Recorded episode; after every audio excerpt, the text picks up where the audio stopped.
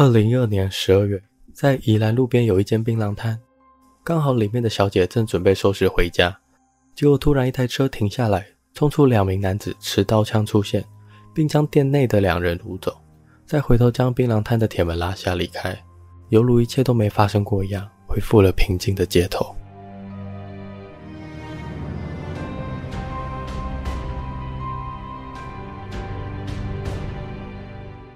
大家好，我们是解压说，全台最不解压的解压说，我是 A 梦。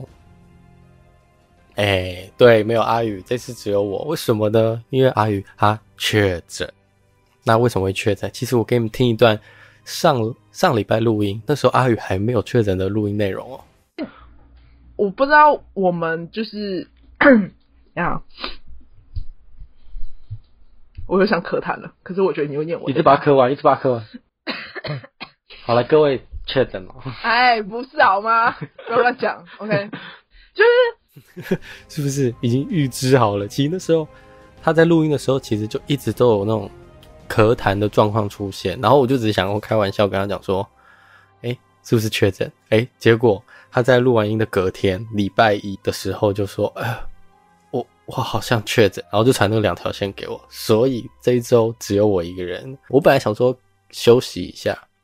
就我们就是休息一周，可是阿宇坚持不能让听众失望。他如果期待很久这样啊，那我说好，那没关系，这周就由我来录音。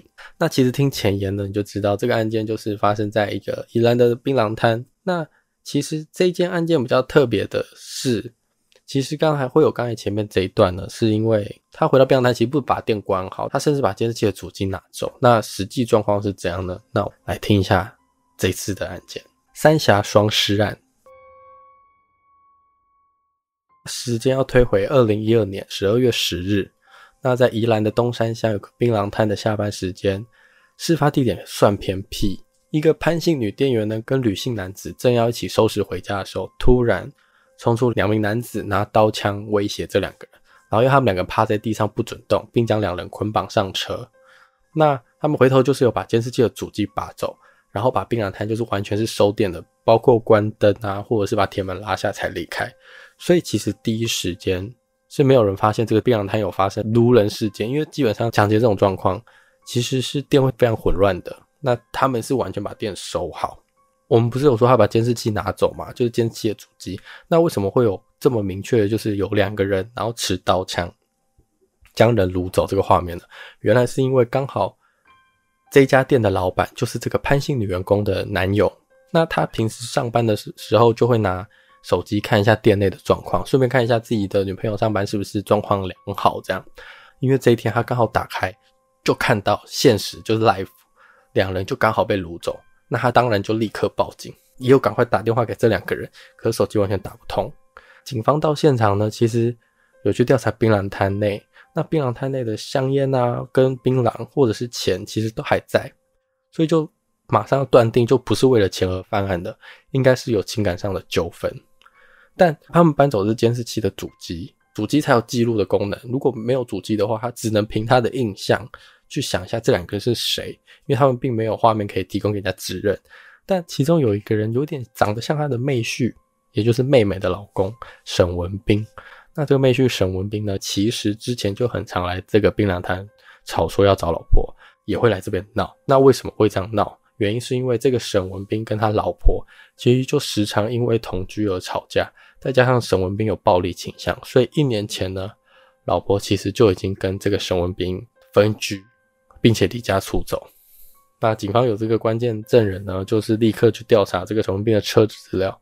诶，的确是有从高速公路的监视器上发现他有开到宜兰，然后再一路追查这个监视器跟手机的讯号，诶，发现也有开到莺歌这个方向，最后到了大西巴的这个地方。那其实手机讯号定位不如现代标示清楚，因为它是二零一二的案子嘛。那它只能有个大概的范围，所以警方就算追查到了，也不知道他们确切的所在位置。他们也同步拜托沈文彬的老婆，就是传简讯给他老公说：“哎，你人在哪？”这样，但沈文彬就都完全没有回复。那沈文彬的老婆呢，其实也有向警方透露，他可能在莺歌的租屋处，因为沈文彬其实从小就在莺歌长大。对莺歌的那些道路是熟门熟路，所以他会绕一些小巷子。警方就守在他的租屋处外，这样。那在早上，在隔天早上七点呢，就看到沈文彬的车子有回到他莺歌的地方。那警方就带着他老婆来敲门啊，想询问状况这样。但沈文彬就是也不开门，也不回应。可是有警方发现，其实他们在按的当下，上面其实有人探头出来看，可是又马上立刻缩回去，然后就没声音。那警方因为案子拖越长，人质就越危险，那警方就赶快申请拘留票，然后破门而入。进门后呢，的确看到沈文彬他躺在床上装睡，就是装死这样。一开始抓到沈文彬的时候呢，他态度非常冷静。警方就发现他在侦讯的时候，其实沈文彬是完全没有情绪起伏的。那问到关键问题的时候呢，就是比如说你有涉案的时候，你是否涉案的时候，他态度突然就变变得很嚣张哦。他态度突然就变得很嚣张哦。他就说：“哦，我不太不行诶，你是长官吗？我只跟长官讲，我只跟长官讲这件事情。如果你不是长官，那我没有办法跟你讲。”他还是声称他不知道啊。那天跟他们谈完，人就回去了。警方也是很明确跟他说，其实我们是有看到监视器的，可是因为没有档案，因为监视器的主机不见，所以其实沈文彬也知道他们没有画面。那沈文彬就是迟迟就是不肯说。警方呢就把他带回罗东的分局。一开始呢，沈文彬先假装配合警察，但是这个人心思狡猾，也只说了一部分的事实。直到检察官到分局来问话，他才坦诚说自己有将两名人质带走，但不知道他是生还是死这样。沈文彬呢，突然就向警方要求说，他要打电话给他继母，问一些后续的状况。这样，结果他因为真的太狡猾，他打给不是个继母，他打给是他弟弟沈文夏。那其实这沈文夏是谁呢？其实当时在案发是两个人嘛，然后拿刀拿枪去把人勒走。其实另外一个人呢，就是沈文夏他的弟弟。那他假装跟他继母讲话呢，其实他就在跟这个弟弟讲话。警方也在旁边，可是他就是稍微透露，就是呃。还可以给他处理起来，这种很奇怪的语词，然后他其实是要暗示这个弟弟赶快把尸体处理了。那警方发现不对劲啊，立刻就是调阅弟弟的电话发信位置，就发现弟弟的位置呢，一路从台北到三峡这样。那警方，那检察官不停的追问，到晚上十点呢，沈文彬才透露说，车子的位置就是卢人那台车子是在三峡恩主公那边有一台厢型车。那警方就立刻赶快冲到三峡恩主公的停车场那边查这台厢型车，一打开就发现两具尸体交叠在一起，也证实这两个人质就是槟榔摊的女生跟一个男子就是遇害。整个事发经过呢，因为已经有扫到两个人的尸体，那沈文彬才坦诚一切。那事发经过是怎样呢？其实就是当时沈文彬跟他弟弟沈文夏将两个人从槟榔摊掳走后。将两人的手往后捆绑，就是贴在后面这样。他们又找了一个适合下手的地点，于是沈文彬跟他弟弟那一天晚上十一点多的时候，就到了桃园市大溪区的产业道路，停在水沟旁边。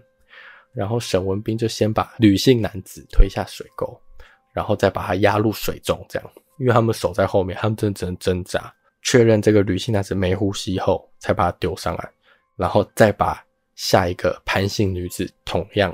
丢入水中，然后把它压进去，然后确认这两个人都没有呼吸后呢，再把两个人放到后车厢。之后呢，沈文彬跟弟弟呢，再把尸体移到继母的厢型车，然后两人最后帮这台厢型车在三峡的恩主公的停车场来来回回找，最后才选到一个比较停车场比较边边的、比较没人的地方，把它放在那里。警方有这个线索，就到桃园的产业道路上去搜索，就真的有搜到潘姓女子的皮包跟证件。那也发现他们从槟榔摊拿走监视器的那个主机的外壳，所以就非常确定这是第一案发现场。那此案就是结案。为什么他会去杀害这两个？其实就只是去槟榔摊，一直想问出老婆的下落。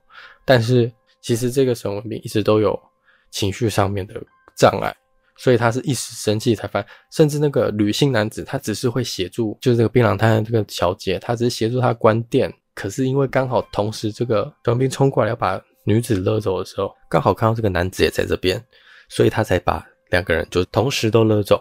其实就有人也说，这个男子真的算是很不幸，因为他只是平常都有协助而已，却因为沈文斌的情绪障碍，就把两个人都勒走。最终判决结果呢，哥哥沈文彬在判决中总共有十八名的法官判死，从一审到更四审都认为无教化可能。弟弟沈文下，从更二审判十四年到更四审改判十九年定谳，中间甚至有一一度是觉得，哎，这个沈文彬因为为了女生，为了他老婆心急如焚，是有教化可能的，一度是有没有判死的状况。那可是最后呢，还是死刑定谳这样。这个案子一判也判了八年，这样也是成了二零二零年在台湾第一起判死刑定谳的案件。今天的案子就到这边，那下礼拜呢，我不知道阿宇会不会状况会不会好啦。哎，不然我我远我远端一下问他目前状况好了。你目前居隔第一天呢？居隔哦，等一下哦。我从十九号艳阳到现在就十、十一、十二、十三，然后就我现在有点脑雾，不好意思。哦，没关系，没关系。哦，这是我包含十九号那一天的话是第六天。哦，那哎，那你这一天就七天了。Oh my god！好啦，还是不打扰你。本来想说打扰你一下，可是你可能这样还是少讲话好了，反正就好好休养。所以这一段是为了给听众确认说，对，我怕听众太想你。哦，对不起，各位听众。不然你以为这段是给听众听你的咳嗽声吗？对啊，我想说，你让听众听我的咳嗽声，他们会觉得很尴尬。就没有没有没有，怕大家在想你了。好啦，希望你下周可以康复，不然听众下周还是只听继续听到我在讲话。那你帮我喊个记得订阅解压缩。嗯、呃，那要记得一样订阅我们解压缩 VIP 点 TLK。好了。你好好休息吧。好，拜拜。那这一次就到这，我是 A 梦，没有阿宇，我们下一集见，拜拜。